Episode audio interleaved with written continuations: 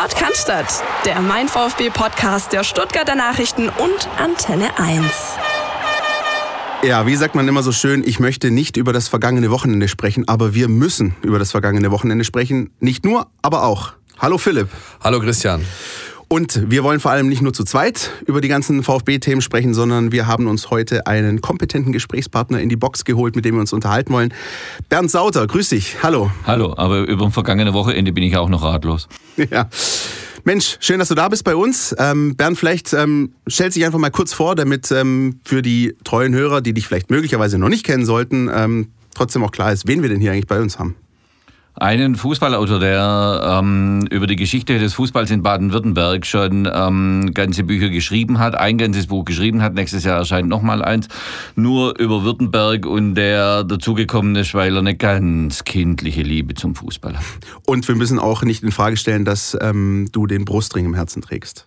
Das muss man an der Stelle nicht in Frage stellen, ja. Aber es soll auch noch andere Vereine geben. Ja, zum Beispiel den TSV Aurich. Für den hat der Bernd nämlich früher die Kickstiefel geschnürt. Und da gab es immer heiße Derby. Wir haben zwar nie gegeneinander gespielt, ich habe beim TSV Ensing gespielt, aber Aurich gegen Ensing war immer ordentlich was los. Und Aurich ist legendär, weil ähm, in der Bildzeitung haben, haben wir es geschafft zu kommen, weil wir mal 24-0 verloren haben. Also das ist, ähm, da sieht man, die Liebe zum Fußball muss groß gewesen sein. Welche Zeitung? Kenne ich nicht. Keine Ahnung. Ja, nicht.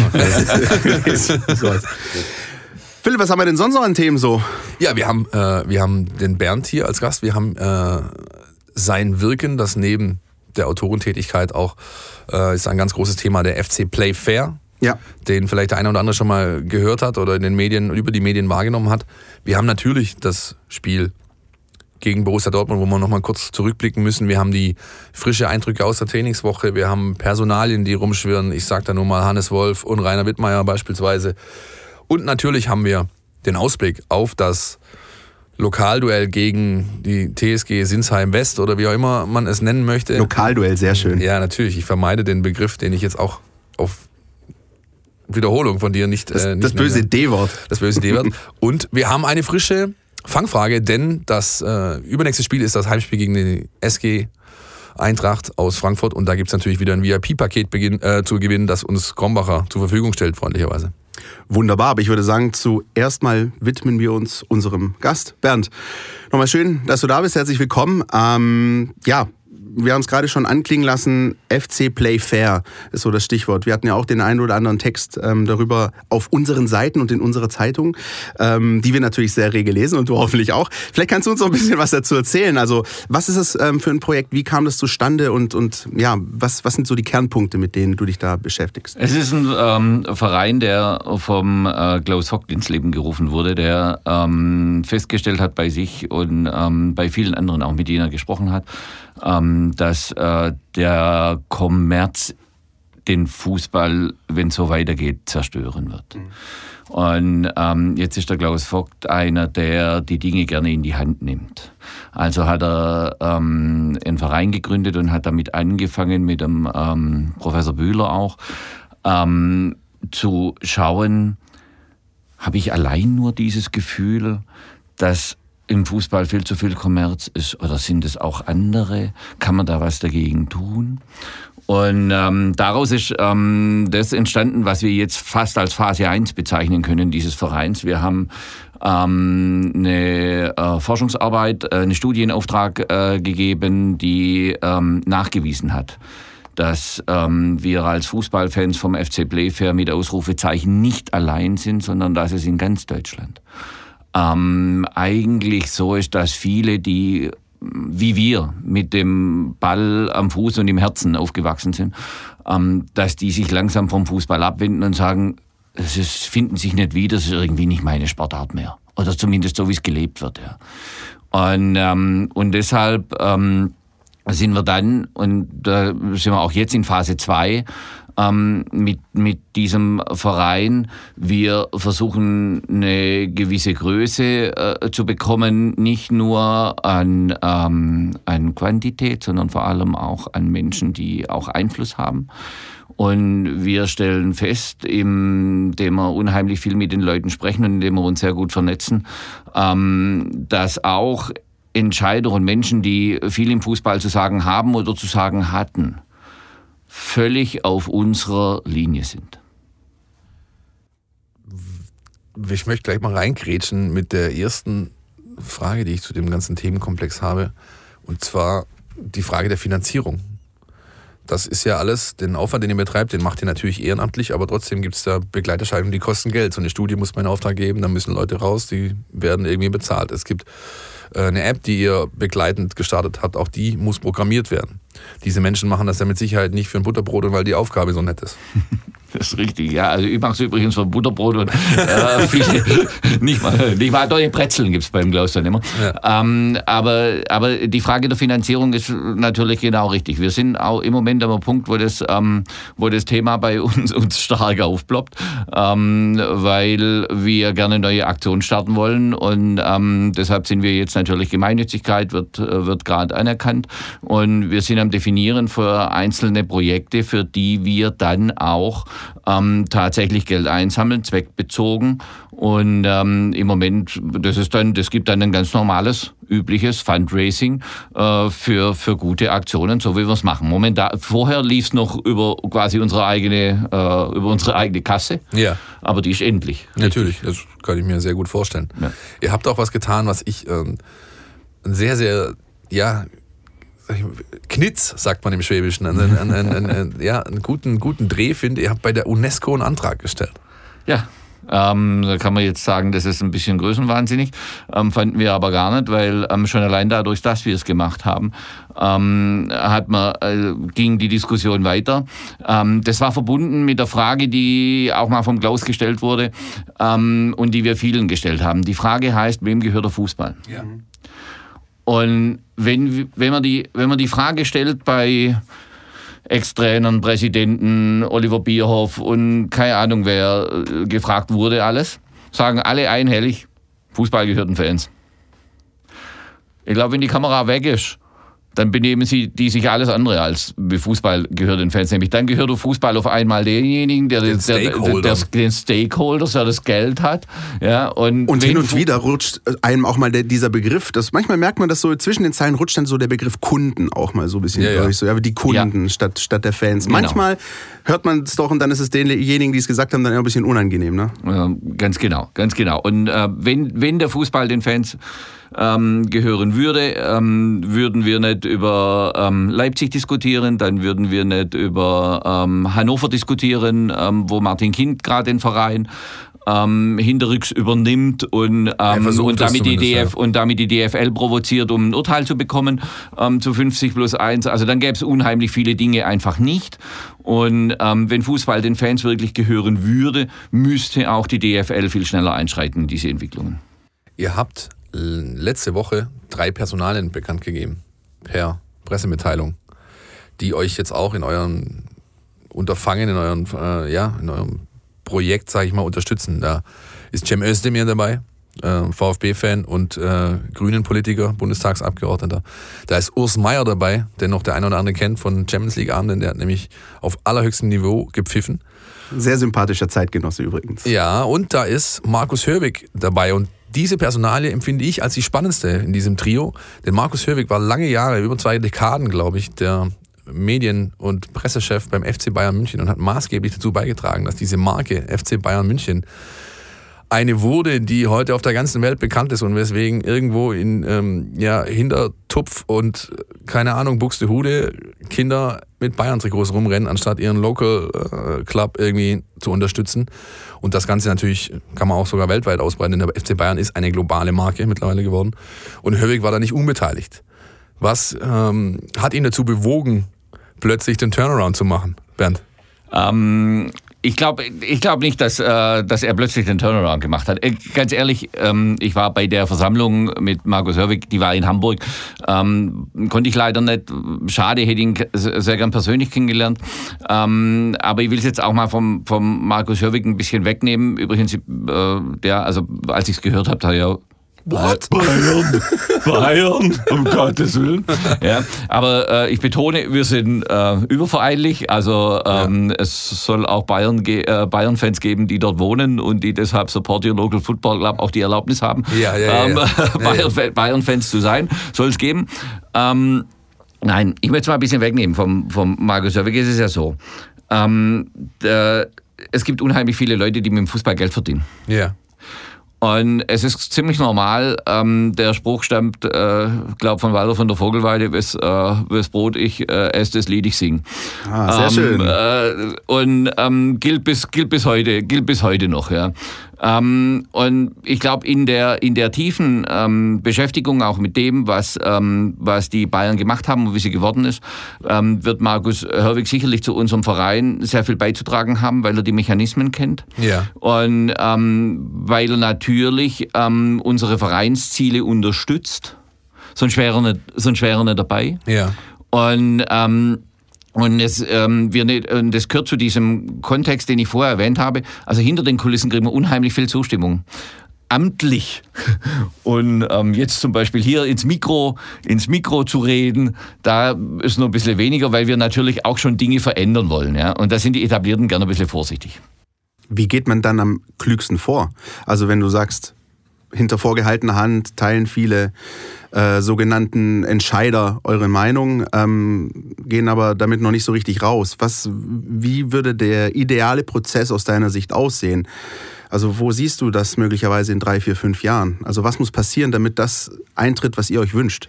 Es gibt, äh, es gibt viele ähm, Strömungen, die ja genau in unsere Richtung laufen. Ähm, man hat jetzt zum Beispiel gesehen, Union Berlin hat ein, ein ähm, umfassendes Maßnahmenpapier ähm, veröffentlicht und hat dafür auch die eine oder andere Prügel bezogen. Das ist gut, so kann man es machen. Ähm, uns, bei uns hat, war, war, diese Aktion sehr großen Beifall gefunden, aber wir haben jetzt im Moment äh, eine andere Strategie. Wir versuchen zuerst mal unser Netzwerk bundesweit aufzustellen, um dann auch mit äh, Gesprächen hinter den Kulissen und im gemeinsamen Konsens mit den handelnden Personen ähm, die Dinge in unsere Richtung zu treiben. Und ähm, was man eben sieht, ist, dass, die, dass wir gehört werden, auch als unabhängige Stimme, ja, weil bei uns ist eben kein kommerzieller Zweck dahinter, ähm, sondern wir wollen eigentlich bewahren und deshalb sind wir als, als, als Fachleute und auch als Netzwerk schon ein gefragter Partner. Der Christian hat jetzt gerade vier, fünf Jahre als so äh, kleine Timeline ausgegeben. Du hast vorher von der Phase 2 gesprochen, in der ihr euch befindet. Was kannst du denn noch ganz konkret verraten, was ja in diesem Jahr beispielsweise oder eben im, im 2019 noch an konkreten Aktionen von euch zu erwarten ist? Also wir arbeiten gerade an einer ähm, Charta, die, ähm, die den Fairness-Gedanken, der ja auch in unserem Vereinszweck ähm, drin ist, ähm, der den etwas genauer ausdefiniert.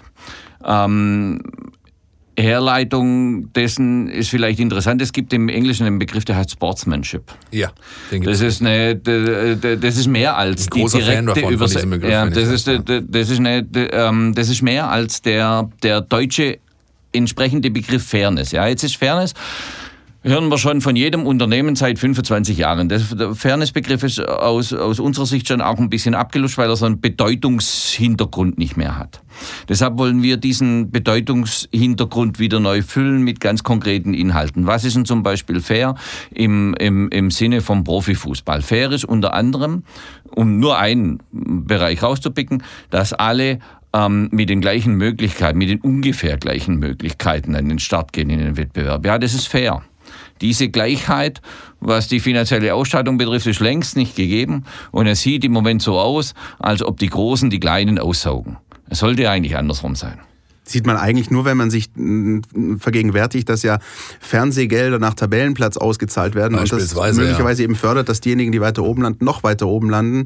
Das läuft ja. im US-Sport hin und wieder genau. mal anders. Ja. Das, da lande ich dann sofort. Ne? Dann reden wir von Salary Cap, dann reden wir von äh, der ja, gleichen Ausschüttung an Einnahmen für alle, dann reden wir davon, dass ähm, quasi sportlich in der letzten Saison unterlegene oder ja, nicht so gute Teams bei den, der sogenannten Draft, wo man sich die Talente auswählen kann aus den Colleges, äh, Vorgriffsrecht haben und so weiter und so fort. Was ich auch in dem Kontext in den letzten Wochen an der Nachricht äh, gelesen habe, wahrgenommen habe, die ich dann ganz gut fand. In Holland haben äh, PSW Eindhoven, Ajax Amsterdam und ähm, Feyenoord Rotterdam äh, quasi gesagt, wir geben Teile unserer internationalen Einnahmen ab, um eben den finanziell nicht ganz so schlagkräftigen Clubs in unserer Liga dieses Geld äh, zur Verfügung zu stellen, damit sie irgendwie Aktivitäten vornehmen können und seien es Transfers. Das war zwar von der Summe her äh, jetzt, ich will nicht sagen symbolischer Akt, weil es war mehr als das, aber natürlich ist, aber es ging schon in diese Richtung, dass eben auch da mhm. bei Top-Clubs das Bewusstsein wächst, wir müssen was tun und sei es nur deswegen, weil wir dadurch, wenn wir diesen Clubs, diesen, die nicht so schlagkräftig sind, äh, unter die Arme greifen, dann werden sie schlagkräftiger, was unsere Konkurrenz in der Liga erhöht, das fördert ja das Produkt im, im, im, in Konsequenz und dein sportliche Wettbewerb ist äh, dann dadurch einfach mehr gegeben, als er es zuvor war. Das finde ich sehr, sehr lobenswert eigentlich. Philipp, nachdem äh, wir das aufgezeichnet haben, gebe ich dir einen Mitgliedsantrag äh, mit, dass du da mitmachst. das ging ja schnell. Ja, das tut Tja, ähm, gut, das ist doch aber mal eine sehr, sehr hehre Aufgabe, die ihr euch da gewidmet habt. Äh, und man kann dem Ganzen nur viel Glück wünschen. Gibt es denn, wenn du schon mal die Möglichkeit hast oder hier drin stehst, gibt es denn die Möglichkeit, weil du vorher hast du äh, Fundraising angesprochen, kann man euch konkret wo äh, unterstützen? Gibt es eine ah. Adresse im Internet, wo man, sich, wo man sich informieren kann, woran sich die Leute wenden können? FC Playfair so, jetzt, äh, jetzt hast du mich erwischt. .com, .org, .de, keine Ahnung. .org ist es, weil eine gemeinschaftliche Organisation sein ist genau. es .org. Danke, ja. danke für die ja, Hilfe. Ja. Also, äh, jetzt weiß es auch jeder. .org bei, hinterm, FC, hinterm FC Playfair. Und ähm, dort mal reinschauen. Da werden dann auch in der nächsten Zeit wird es einige Veränderungen geben. Da, wird, ähm, da werden konkrete Projekte dann auch aufploppen. Wie gesagt, das ist, ähm, um das fertig zu machen, das ist dann Phase 3, ähm, dass man diese Projekte genau genau definieren und dann auch sagen, wo, gehen wir, wo, wo wollen wir denn ansetzen. Gut, das ist doch mal ein schöner Anschluss, würde ich sagen. Phase 3 hat mir, bei mir gerade geklingelt. In diese Phase 3 kam der VfB gegen Borussia Dortmund eigentlich nie. Ja, sondern er ist eigentlich in der Phase 1 stecken geblieben. Die war schon nach zwei Minuten dann beendet. Lasst uns auf das Spiel blicken, würde ich sagen. Ja. War jetzt ein bisschen rough, gebe ich zu. Aber Nee, was willst du auch machen? Also nach dem Kick, ähm, um ehrlich zu sein, ähm, also ich war vor Ort ähm, mit, mit den Kollegen aus der Redaktion und ähm, auch danach, nach dem Spiel, nach dem deutlichen 0-4 bei der Pressekonferenz, hast du auch Markus Weinziel angemerkt, dass das natürlich nicht ganz so gelaufen ist, wie er sich das gewünscht hat. Und er hat aber auch ganz ehrlich gesagt, ja, also du kommst daher, nach drei Minuten ist dein Plan über den Haufen geworfen ähm, und ja, Borussia Dortmund hat dann einfach auch all seine Stärken ausgespielt. Und das Ergebnis ist am Ende ähm, ja, dramatisch, deutlich, 0 zu 4. Ähm, wollen wir vielleicht mal trotzdem versuchen rauszuarbeiten, was vielleicht auch gut war, bevor wir dann über die äh, schlechten Sachen reden, vielleicht mal positiv einsteigen? Wie ja, okay, aus? den Teil können wir richtig kurz machen, dann können wir gleich wieder zu den nächsten Themen übergehen. Na bitte. Mir fällt nichts ein.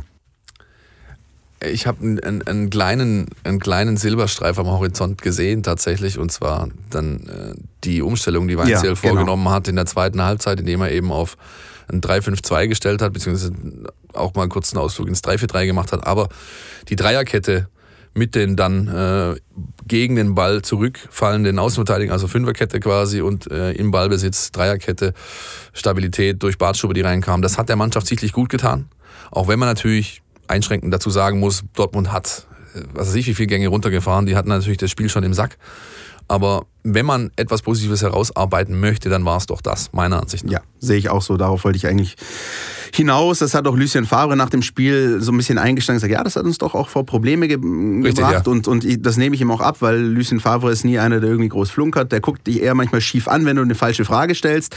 Und das äh, hat ihm auch nicht gefallen. Und dementsprechend ist das vielleicht der eine Punkt, den man, den man dem VfB sozusagen in sein Heftchen schreiben kann, sagen kann, hey, Systemumstellung, ähm, das war, obwohl dann die zweite Halbzeit auch mit 1-0 an Dortmund ging, doch nicht alles ganz, ganz schlimm und sie haben sich nicht komplett hängen lassen. Aber wir reden hier trotzdem, glaube ich, über ja, marginale Dinge, die man eigentlich fast als selbstverständlich ja, irgendwie auch betrachtet. Absolut, muss. absolut, absolut. Ihr seid so höflich. Eure Lupe möchte ich haben. Nein, tatsächlich. Also das, es war auch wirklich das Einzige. Ich konnte es deswegen nicht ganz so knapp halten wie du, aber äh, es muss erwähnt werden. Dafür, was mich am meisten gestört hat, kann ich jetzt gleich mal die, die Gegenseite ja. anbringen, war, dass Markus Weinzel hat in der Pressekonferenz vor dem Spiel gesagt, wir müssen es ganz dringend und zwingend schaffen, die Zweikampfführung zu verbessern. Und eigentlich bei allen drei Toren siehst du, dass genau das nicht passiert ist. Ja? Beim ersten, als wenn der Chip von Gomez durchkommt auf Gonzales, reden wir von was ganz anderem, ja, aber äh, wäre, wäre Fahrradkette und so weiter. Ähm, das Problem ist, dann kommt der Ball, ja, Maffeo ist aufgerückt, ist sofort mit dem ersten Pass überspielt, dann joggt Askasibana raus, führt ganz entgegen seiner sonstigen Prägung nicht diesen knackigen Zweikampf mit einer Grätsche, sondern guckt sich an, was Brun Larsener macht. Ja, und dann auch noch äh, individuelle Fehler, Baumgartel völlig ohne Not, rückt da raus zum Doppeln, entblößt die Mitte und dann war es eigentlich, äh, ja, easy as fuck, Entschuldigung, äh, für, für Dortmund dieses Tor zu machen. Äh, individuelle Fehler kann ich gleich weitermachen. äh, Pavard. Ja, Ja. Nicht das erste Mal diese Saison. All diese Dinge führen dann dazu, dass du eben in 20 Minuten richtig hergenommen wirst, um es auf Deutsch zu sagen. Ja, und dann ist das Spiel quasi durch. Es war ähm, phasenweise auch einfach zu schnell, muss man ganz ehrlich sagen. Also Ja. wenn man sich das von oben angeschaut hat, das ging zu schnell für den VfB in der einen oder anderen Situation. Wie hast du es gesehen? Bernd? Ich habe es genauso gesehen. Ähm, man, man weiß ja im modernen Fußball seit, ähm, also seit der ersten großen Phase äh, von Dortmund und der Klopp, ähm, dass die Schnelligkeit ein, äh, ein, ein sehr wichtiges Kriterium ist. Ähm, es hat nicht so ausgesehen, als ob beim VfB ein Spieler dabei wäre, der die 100 Meter unter 14 Sekunden hinkriegt. Ja, es hat, es mag sein, dass die das im Training schaffen.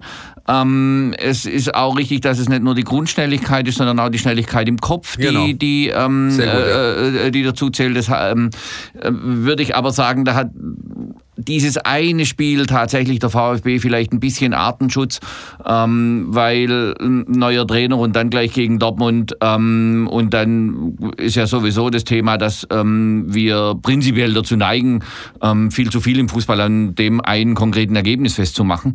Ähm, also das mag alles hinzukommen, deshalb lasst uns mal sehen, wie das, äh, wie das wird, aber ähm, ein Abstiegskampf wird es trotzdem. Und das muss man einfach mal festhalten. Ähm, das ist ähm, deutlich unter der selbstgesteckten Latte, die sich der, die der VfB mehrfach äh, und, und multiple verkündet hat. Ich finde, damit ist mehr oder weniger alles gesagt. Ich glaube, wir müssen gar nicht mehr so sehr in Spieldetails gehen. Ja. Äh, oder gibt es für dich, Ich hab- Philipp, noch was? Ich habe einen, einen Mini-Punkt noch äh, zu Bernds äh, ähm, Abstiegskampf.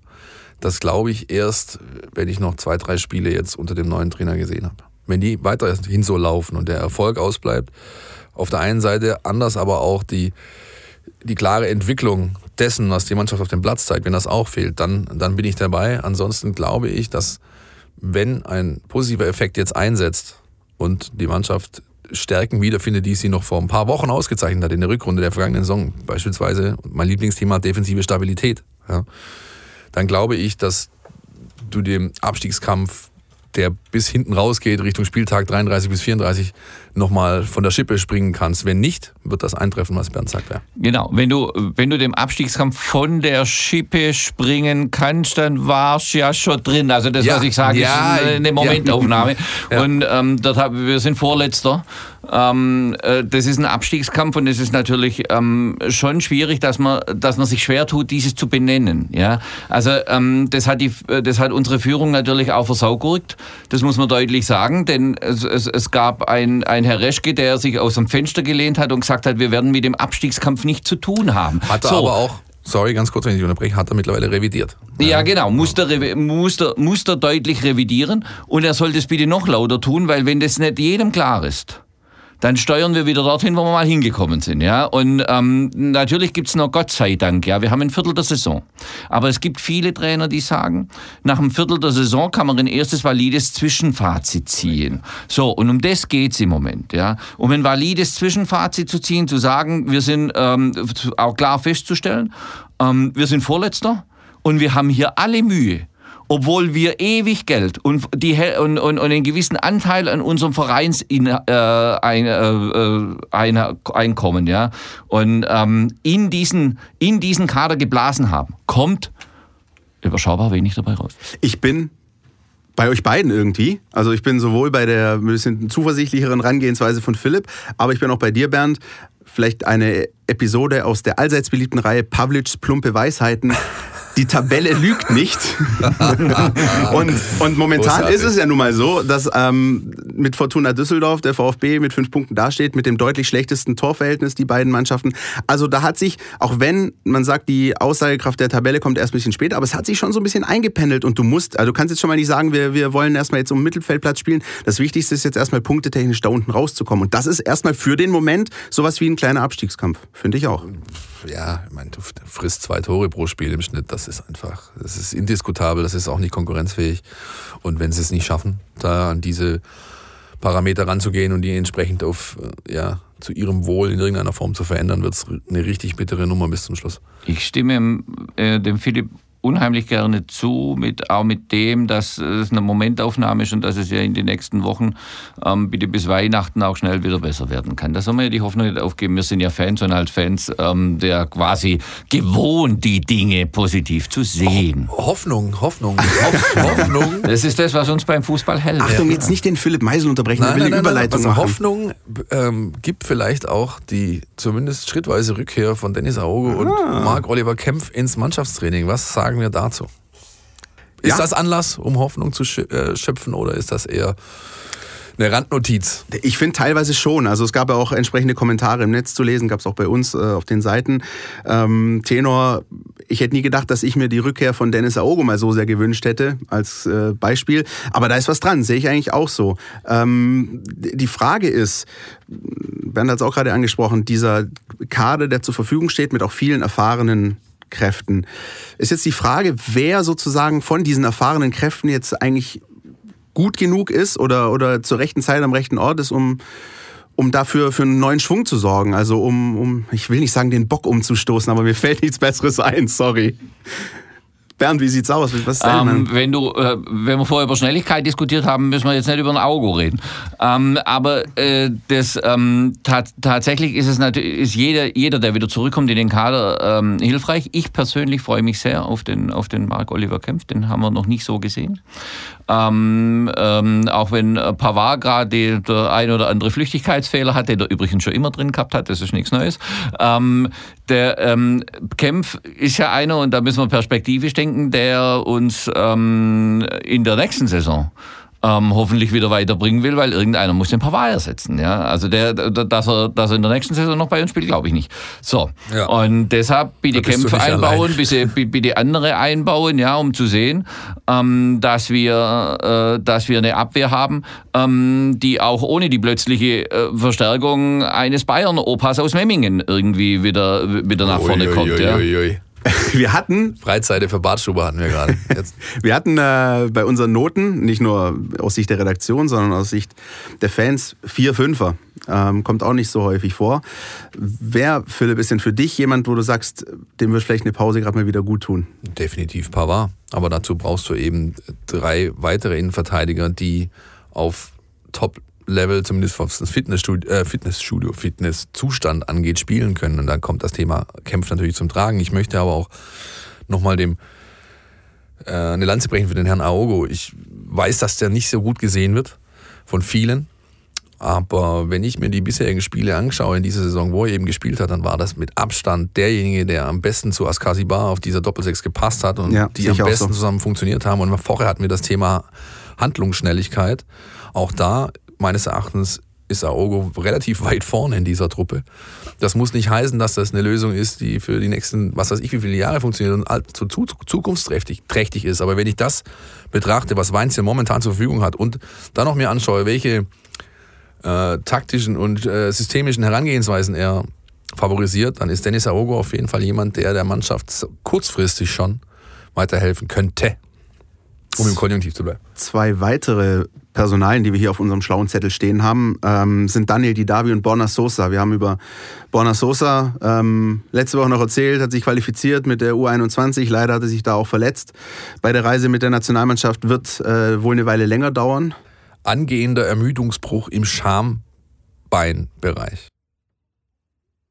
Ich bin äh, leider nur Hobbymediziner, da reicht es nicht weiter, um, um irgendwelche Schambeinverletzung kennst du. wie Mario Basler nur von früher aus ganz anderen Zeiten, ne? Ja. Möglicherweise. Äh, klingt aber nicht gut, um es mal so zu sagen. Ich denke, das ist eine Geschichte, mit ihm kann man vorerst mal nicht rechnen. Nee, super langwierig sowas. Und das ist besonders schade, weil Insua Ja. einfach Konkurrenz braucht. Dieses Thema leier ich auch all paar Monate wieder runter, aber es ist einfach so, ja. Das ist meines Erachtens kein Spieler, der uns entscheidend nach vorne bringt. Und wenn man, schlage ich wieder den Bogen zu Weinziel als favorisiert im 3-5-2, dann ist Sosa jemand, der mit seinem Speed und seinem Spielwitz da einiges hätte anstellen können. Und das ist jetzt vorerst einfach mal nicht möglich.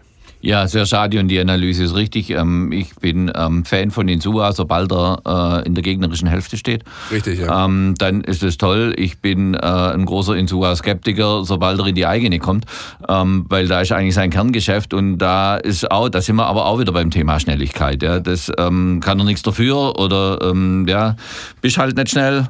handlungsschnell ist er, das muss man sagen. aber da ist wirklich ein körperliches Grundschnelligkeitsthema.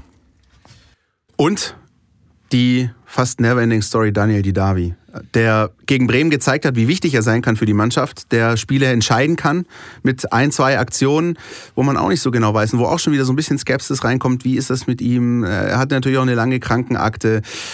Wie ist dein Gefühl, Phil? Du warst jetzt äh, ein, zwei Mal unten auf dem Trainingsgelände.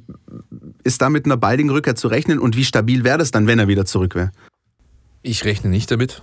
Ich rechne damit, dass sie ihn mindestens noch für Hoffenheim und Frankfurt draußen lassen. Im Endeffekt entscheiden das die Ärzte, muss man auch ganz klar sagen. Der Status quo, das hat uns Dr. Ray Best diese Woche verraten, der ist ganz gut. Also er ist angesichts dessen, was er eben für eine Verletzung hat, das ist eine Schleimbeutelentzündung, auch was langwieriges, was man nicht wegoperieren kann und was man auch nicht wegtapen kann und man kann es wegspritzen, aber das bringt weder dem Spieler noch dem Verein was, weil dann geht es halt für einmal 90 Minuten gut und dann wieder nicht. Das wird noch mindestens 14 Tage dauern, bis er wieder einsteigen kann. Und die ärztliche Leitung als auch die Verantwortlichen des Vereins haben schon gesagt, er soll das jetzt bitte ausheilen, weil sonst begleitet ihn das Thema in die restliche Saison und dann hat keiner was davon. Sonst könnte aus dem Didavi am Ende nur ein Langzeitverletzter werden. Das ja, wobei ja auch da, also die Diskussion wird mir teilweise zu polemisch geführt. Das ist immer, wenn Didavi irgendwie was hat, ein Zipperlein, äh, schreien die Leute wieder auf, ja, der war die letzten Jahre immer verletzt. Aber die, die Zahlen beweisen halt was ganz, ganz genau anderes. Nämlich seit er seine, seit er seine äh, Ernährung auf äh, umgestellt hat und sich weitestgehend vegan erlebt, außer der Papa grillt mal, hat er auch verraten, sehr geil Geschichte. Ähm, ist das eben nicht der Fall, der den Wolfsburg eigentlich sehr, sehr konstant gespielt hat, hat, äh, keine Ahnung, in den letzten drei Jahren 80 Bundesligaspiele gemacht. Das ist von, wie viel 90 sind möglich? Keine Ahnung, ja, 100, oder zwei sind möglich. Stark. Dann ist, Dankeschön. Ja, Mathe war immer schon ein ganz großer, ganz großer, äh, ein Fable sozusagen. Ja, ich merk's. Ja, nein, ähm, das ist, das ist respektabel. Das haben viele äh, nicht, die in diesen Liga spielen und die Zahlen, die er dabei aufgelegt hat, rein statistisch gesehen mit Toren und Vorlagen sind auch etwas, was den VfB nach vorne bringen könnte. Deswegen glaube ich, es ist sinnvoll zu warten, bis dieser Schleimbeutel endgültig sagt, jetzt geht's mir wieder besser. Können wir das irgendwie als Comic irgendwie so, so diesen Schleimbeutel irgendwie hinzeichnen? Oh, yeah, yeah, Schambein, Schleimbeutel, was haben wir hier schon wieder für Verletzungen? Der nächste Podcast live mit dem Schleimbeutel von äh, Herrn Didavi. Ja. mein wir VfB sprach zuerst ja, mit dem Schleimbeutel. Live. Querpass von äh, Dr. Ray Best, ja, großartig. ähm, ja, gut, das, das äh, sind die Personalien, die abzuhaken, abzuhaken sind. Äh, ich glaube, das war es jetzt auch mal mit dem Rückblick. Wir müssen uns auch noch ein bisschen, finde ich, mit den Problemzonen beschäftigen, die nicht sportlicher Natur sind, die der VfB Stuttgart aber hat. Aber Problemzone ist vielleicht ein bisschen zu hart, aber es gibt natürlich ähm, ja, Tendenzen und Diskussionen, die immer wieder mit einem Tenor enden, nämlich der VfB macht das ein oder andere ganz abseits vom Sportlichen vielleicht nicht ganz so richtig. Letzte Woche haben wir über diese NS-Geschichte gesprochen. Das Buch, das rauskam, haben das ausdrücklich gelobt, was wozu ich immer noch stehe. Aber es gibt natürlich auch die Problemzonen, beispielsweise äh, mangelnde Identifikation, was man ganz oft hört, wenn man sich mit den Leuten draußen hält, mit den Fußballfans, die den VfB lange Jahre schon besuchen, begleiten. Die Ultras haben erst vor Tagen wieder ähm, auch in diese Richtung in, in, ja, eine Äußerung äh, getan, die sagen, hey, also man hat das Gefühl, dass eben Marketinggeschichten äh, und der x-te ugly Christmas Sweater irgendwie wichtiger sind als die eigentliche Identifikation, die für den Verein wichtig ist, auch sportlich dann wieder. Die, du brauchst die Leute hinter dir zu schüren. Ja, das möchte ich jetzt einfach mal hier in die Runde werfen als Go für, die nächste, für den nächsten Themenschwerpunkt. Guangzhou, Guangzhou, wir scheißen euch zu, habe ich da gelesen. Danke, dass du Das ist vielleicht Danke. mal einfach mal plakativ das ausgerückt, was du gerade versucht hast einzuordnen. Also tatsächlich auch die Kritik ja, an, an diesen neuen Marketingstrategien. Und das passt ja vielleicht auch ein bisschen eben gerade in, in, euer, in euren Themenbereich. Ähm, Bernd, wie siehst du die Geschichte mit der Kooperation China? Wie siehst du die Kritik äh, aus der Kurve? Wo, wo, wo stehst du da? Ähm Es ist, äh, es ist insofern schwierig. gegen gegen ähm, eine Kooperation mit, mit China ist äh, so wenig einzuwenden wie gegen eine Kooperation mit dem Verein in der Schwäbischen Alb. Ähm, nur äh, China ist noch weiter weg.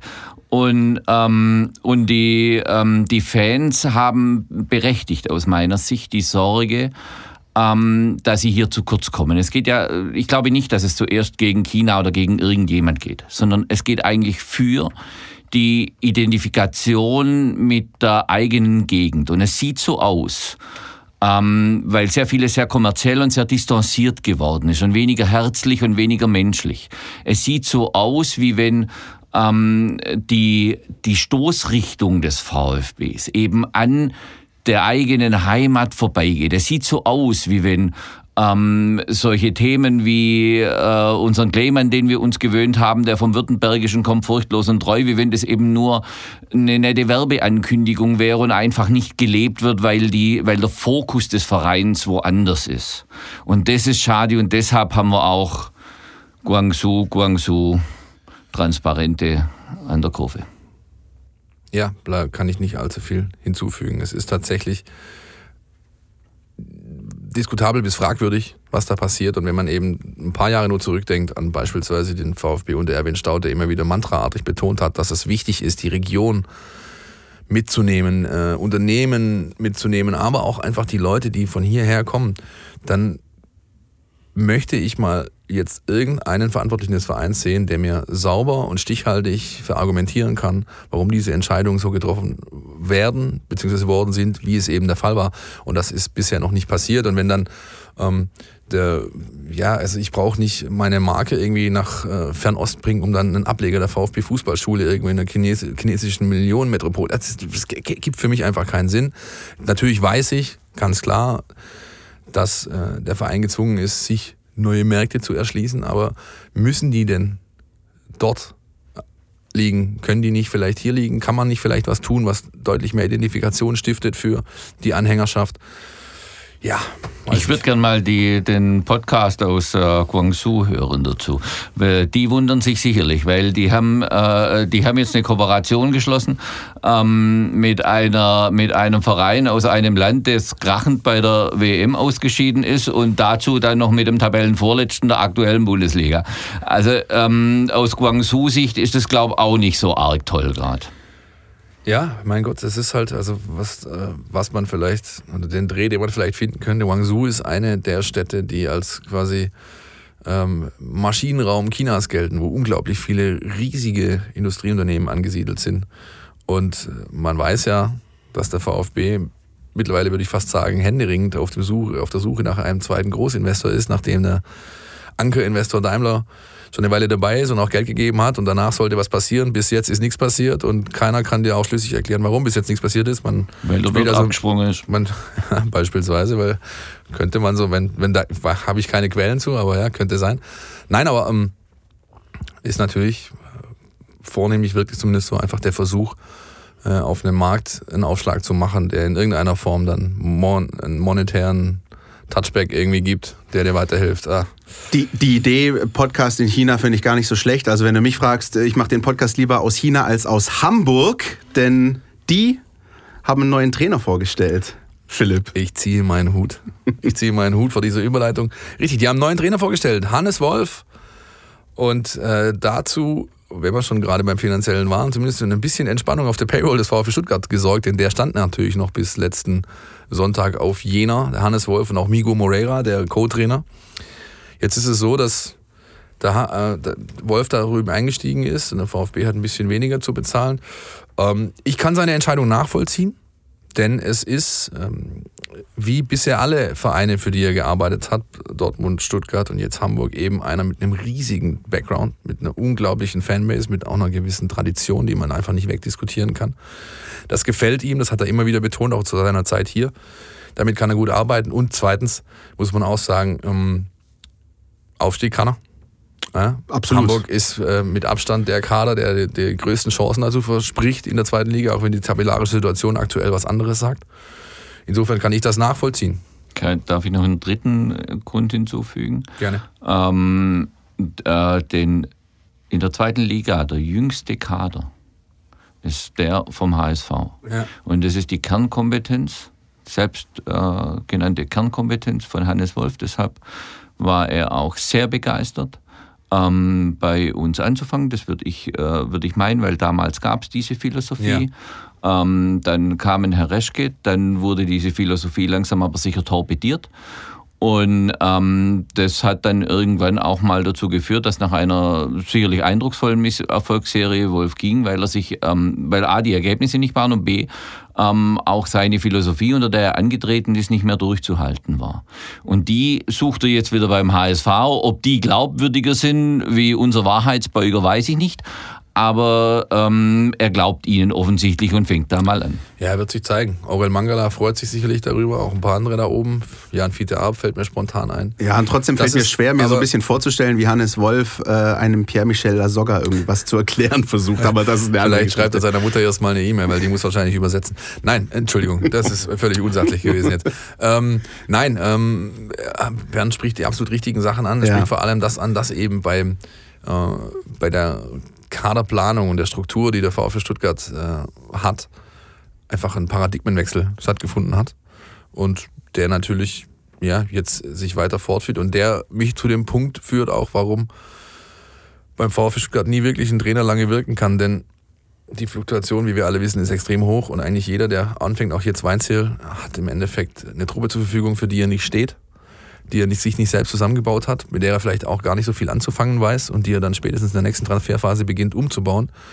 Bis das Ganze aber fruchtet, hat meistens niemand die Geduld dafür am Basen so lange zu warten und dann hast du natürlich immer die Situation, irgendeiner fängt an, völlig unabhängig von der Qualität desjenigen Trainers, Übungsleiters, hat er jedes Mal irgendeinen so Gemischtwarenladen zur Verfügung, mit dem er dann irgendwelche kurz- und mittelfristig gesteckten Ziele erreichen soll. Und das kann nicht zu einer Kontinuität führen, die du aber brauchst auf Entscheiderpositionen, sei es Trainer, sei es Sportchef, sei es Präsident, um langfristig dich zu entwickeln, eine Marke zu bilden und sportlichen Erfolg zu haben. Stimme dir völlig zu. Ähm wie gesagt, ich habe ja äh, auch das äh, Thema jetzt verfolgt äh, mit den, mit den Einkäufen, die wir ja auf einmal haben. Im Sommer haben wir ja große Euphorie gehabt.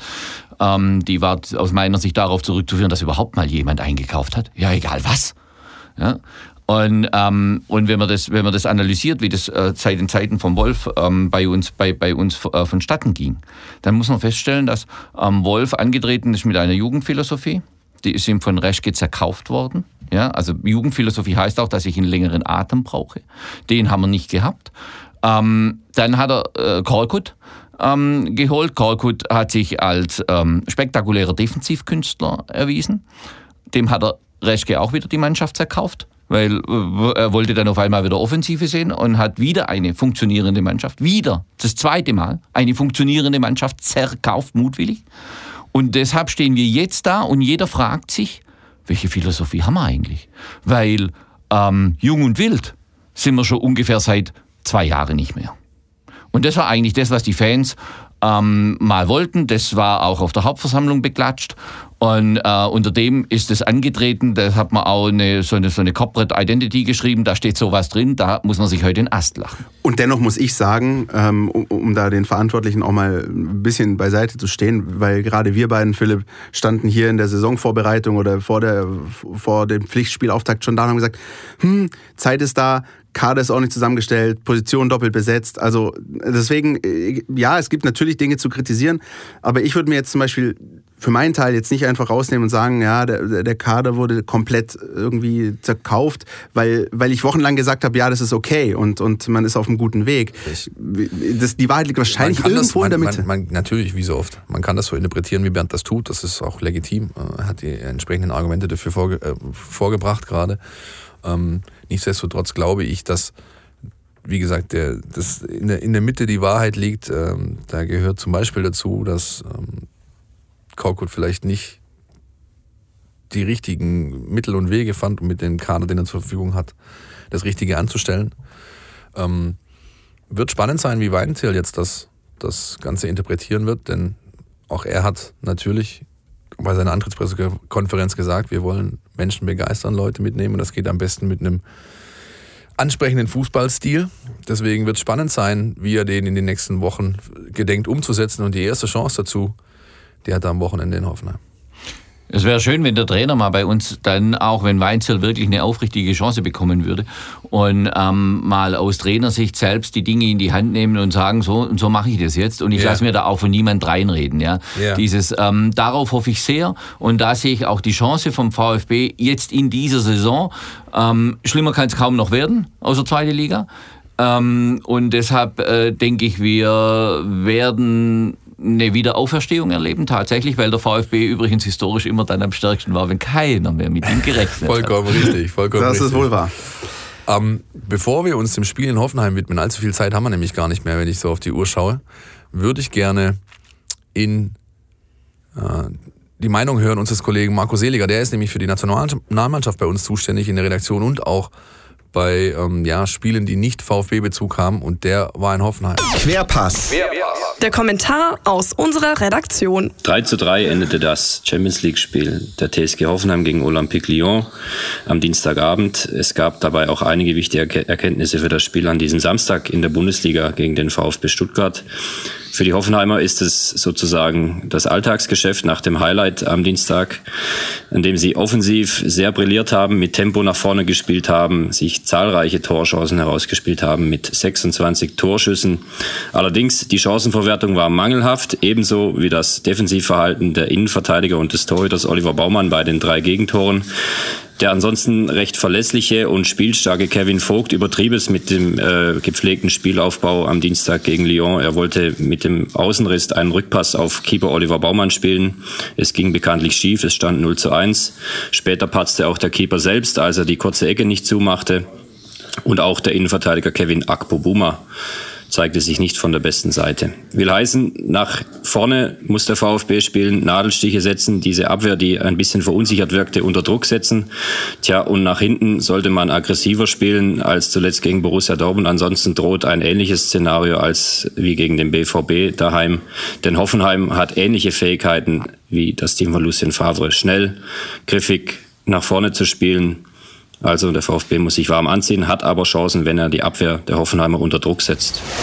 Nach vorne Nadelstiche und hinten kompakt und aggressiv. Das sind eigentlich genau die Punkte, die wir schon in dem Rückblick auf das Dortmund-Spiel angesprochen haben. Ist ein Phrasenschwein hier? Das sind gleich drei Wünsche auf einmal. Ja, Dieses ja, Mal. ja, ja, wie Spannung, Spielspaß, Schokolade. Das ist wie, bei, wie beim Ü-Ei. Nein, ähm, das ja, liegt einfach auf der Hand. Ja, ähm, ich bin weiterhin, äh, bleibe ich bei meinem Mantra, es geht vornehmlich um über die defensive Stabilität. Die, diese Kernzone, den Maschinenraum, diese Innenverteidigung oder respektive Dreierkette plus die zwei davor, das muss kompakt bleiben, das muss stabiler werden, das muss einfach dahingehend funktionieren, dass du nicht mehr solche billigen und einfachen Tore bekommst, wie du, wie du sie gerade Woche für Woche kassierst. Zwei Dinge gibt es, die mir Hoffnung machen für dieses Spiel am Samstag. Das eine ist die Heimbilanz der TSG Hoffenheim. Die haben jetzt nämlich die letzten fünf Heimspiele in Folge nicht gewonnen. Und das andere, ich habe äh, das Spiel gegen Olympique Lyon auch gesehen, ist die Hoffnung in Anführungsstrichen auf individuelle Fehler. Die sind nämlich hinten bei der TSG Hoffenheim immer mal wieder drin. Kollege Bei Vogt, uns auch, ne? ja. Vogt, Akpoguma, Baumann. Das war, das war tatsächlich so ein, so ein Dreiklang äh, der Aussetzer bei der TSG Hoffenheim. Und klar, äh, richtig angesprochen, die gibt's beim VfB auch. Aber um so weit zu kommen, musst du in diese Gegend überhaupt vordringen. Also du, du musst diese Räume überhaupt erschließen. Wenn du, wenn du nur bis zur vorderen Kette kommst, dann reicht das nicht. Du musst die Defensive von Hoffenheim entsprechend unter Druck setzen und dann kommen diese Fehler auch. Das ist jetzt schon ein paar Mal aufgefallen, nicht nur gegen Lyon, sondern, sondern auch während der Saison hatten die immer mal wieder Spiele, die sie dann auch zu Hause da sehr unglücklich Ja. verloren haben. Wie gesagt, sie haben halt gestern gegen einen Champions League-Teilnehmer 26 Torchancen kreiert. Ja. Und davon, glaube ich, sieben oder acht, die sogenannten hundertprozentigen. Und, also äh, haben ungelogen, na- ja. Haben natürlich ähm, die, ja, die Effizienz vermissen lassen, aber ähm, es, ich wage fast zu behaupten, die Flucht nach vorne ist angesagt für, für, für den VfB und irgendwann muss er einfach auch mal einfach diesen Mut aufbringen und zu sagen, hey, mein Gott, und wenn ich mir halt nochmal eine einfange, aber irgendwie muss man Hebel finden und bisher neben der defensiven Instabilität, die er Woche für Woche an den Tag legt, der Club, war es halt eben auch so, dass derjenige, der da vorne die Buden machen kann, viel zu wenig in die Position gebracht wurde, dass er sie machen kann und da, ja, landet man dann ganz schnell bei, beim Spielaufbau und der Art und Weise, wie ich Angriffe nach vorne tragen möchte. Ganz wichtig ist dieses erste Tor, das hat der VfB in dieser Saison bisher nur einmal geschafft, gegen Werder Bremen. Und das Spiel wurde gewonnen. Also vielleicht einfach mal dieses 1 zu 0 zu schießen. Das ist zum Beispiel auch Lyon geglückt, ähm, durch dieses ja, Pressen vorne, den Fehler erzwungen. Bernd, wie ist deine Prognose für das Spiel am Samstag? Ja, ich hoffe, dass da Weinzel eine äh, Änderung der Mentalität äh, äh, einfordert und auch eine Änderung des Spielsystems, weil ähm, wir können lustig über Zahlen und Formationen diskutieren. Ähm, wir müssen schauen, dass Hoffenheim sobald sie in unserer Hälfte sind, am besten schon vorher, nicht irgendwie ins Passen kommen dann werden wir immer hinterherlaufen. Ähm, das heißt, wir müssen sie vorne kriegen, wir müssen sie, wie gesagt, zu diesen Fehlern zwingen, äh, zwingen und da ist eigentlich sogar ein bisschen egal, ob wir hinten mit Vierer- oder Fünferkette oder keine Ahnung wie spielen, ähm, sondern da ist wirklich jeder einzelne Spieler mal gefordert, wirklich auf den drauf zu hüpfen, ähm, der ihm am nächsten steht und dann abgeht die Luzi. Ja, die Hoffenheimer haben eine sehr, sehr starke Aggressivität schon immer. Ja, und wenn wir diese Aggressivität nicht auch zeigen, dann werden wir da untergehen. Und ähm, ich könnte mir schon vorstellen, dass das ein sehr, sehr harter Fight wird, aber wir sind hier, glaube alle froh und auch die, die uns zuhören, ähm, werden vielleicht ausnahmsweise mal mit einem Unentschieden zufrieden. Ich glaube, wir stellen einen Bernd in die Kabine in Sinsheim. Ah? ja. Am Samstagabend.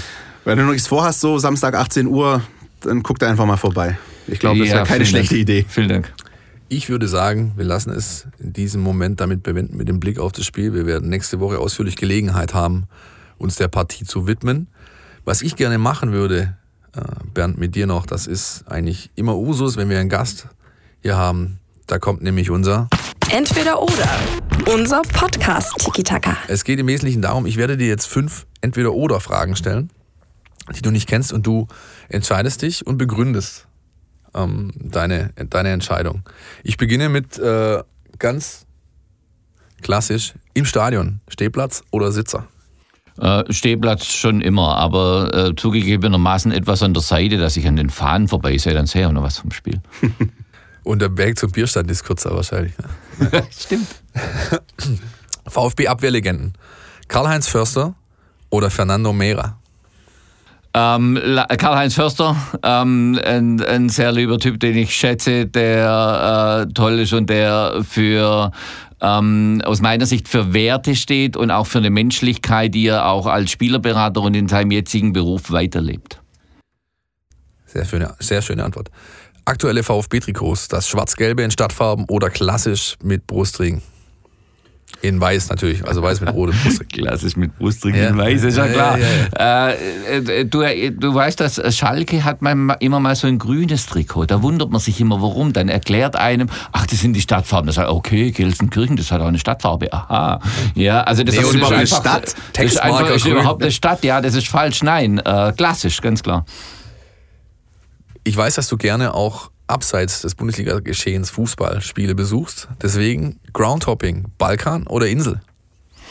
Ähm, das fragst du mich an einem Wochenende, bevor ich auf die Insel gehe. Also deshalb ähm, Insel. Und äh, wenn du es äh, genau wissen willst, am äh, Samstag äh, an die Enfield Road das erste Mal Bildungslücke für Groundhopper schließen. Und ähm, am Sonntag, wenn es klappt und wenn die Karten am Hotel liegen, wir haben sie, wir haben sie schon bezahlt, ähm, dann sind wir in Burnley bei Burnley gegen Chelsea. Das hört sich richtig nach einem so viel übrigens, an. So viel übrigens dazu, das mit der Kabine wird nichts, fällt mir gerade auf bei ja. Hoffenheim. Ähm, letzte, letzte Frage. Soul Food, Spätzle mit Soße oder mit Käse? Ähm, natürlich beides. Also ähm, da end oder weder, Hauptsache Spätzle. Ähm, mit Käse bitte Allgäuer Käsemischung, ähm, mit einem Vorarlberger direkt vom, vom, äh, vom Bauernhof und äh, Spätzle mit Soße, mit Sauerbraten bitte nur von meiner Mutter. Ich kann euch übrigens einen Geheimtipp geben. Kässpätzle mit Soße geht ziemlich gut. Doch, mir schmeckt das, aber gut. Okay. Äh, ja. Der Hybrid unter den Traditionsgerichten. Ja, ja, Absolut, das, war das, das war das Podcast. Tiki Taka, herzlichen Dank, Bernd. Das waren doch eine ja, schöne, schöne Antworten und auch immer noch mal einen guten Einblick, was für Leute wir hier in der Kabine stehen haben. Dann gibt es noch Fragen für euch, beziehungsweise eine. Richtig.